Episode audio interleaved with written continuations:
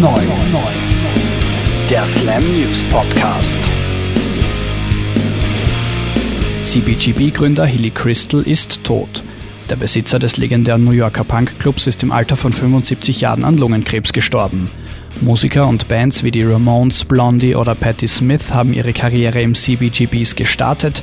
Der Club musste im Oktober des Vorjahrs wegen Streitereien mit dem Vermieter geschlossen werden. Hilly Crystal wollte das CBGB nächstes Jahr in Las Vegas neu eröffnen. Google Bordellos Mastermind Eugene Hütz wird der Star in Madonnas Filmregiedebüt. Der Streifen trägt den Titel Filth and Wisdom und soll nächstes Jahr in die Kinos kommen. Für Hütz ist es nicht der erste Auftritt als Schauspieler. Der Sänger brillierte schon vor zwei Jahren neben Hobbit Elijah Wood im Film Everything is Illuminated. Millencolin arbeiten an einem neuen Album. Die Schweden haben bekannt gegeben, dass sie mit den Aufnahmen ihres siebten Longplayers am 1. November beginnen werden. Wer die Platte produzieren wird, ist bisher noch nicht bekannt.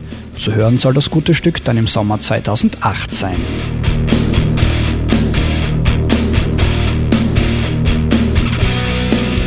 Die beste Band der Welt hat ihre Studioarbeit für das neue Album schon geleistet.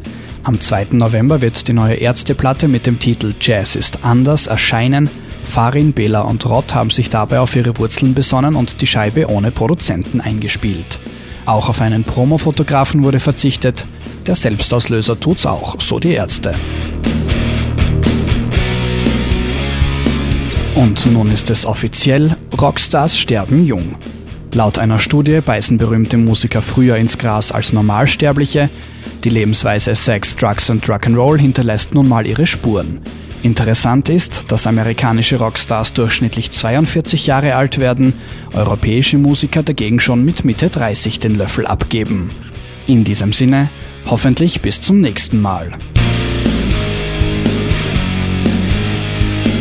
Der Slam News Podcast.